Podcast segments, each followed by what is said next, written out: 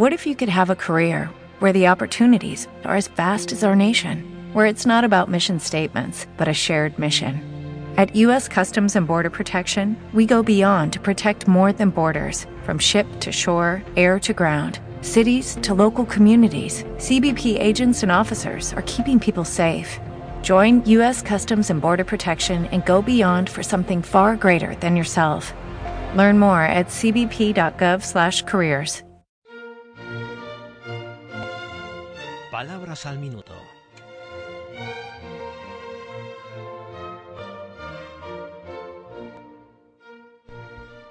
Hola a todos. Este pequeño espacio radiofónico es un modesto intento de añadir historia a nuestro conocimiento de las palabras. Hay quien afirma que la etimología, especialidad lingüística que estudia el origen de las palabras según la academia, es la madre de todas las ciencias y bien podría defenderse la tesis. Quien conociera todas las palabras y de dónde procede cada una, hasta sus raíces más remotas, conocería sin duda todas las cosas y todas las historias de los seres humanos. Elucubrar. Será quizá que la palabra se presta a la broma por su peculiar morfología, por lo rebuscadita que suena. Elucubrar.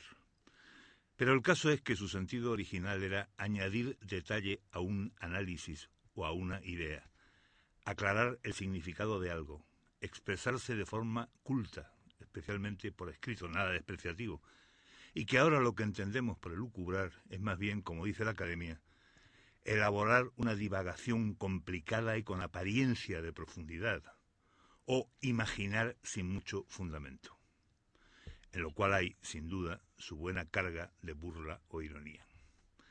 Elucubrar procede de elucubración, y ésta nos llega, por mediación del francés, desde el latín lucubratio, que significaba trabajo hecho con luz artificial, quemándose las cejas o las pestañas, que diríamos, porque esta expresión procede precisamente de este tipo de tarea realizada a la luz de una vela, que en cualquier momento de descuido o de arrebato científico puede quemarnos en efecto las cejas o las pestañas. Entre las personas más cultas siempre ha habido tendencia a decir lucubrar, como sugiere el origen latino del vocablo, en vez de elucubrar. Pero la academia actualmente lo prefiere con la E delante.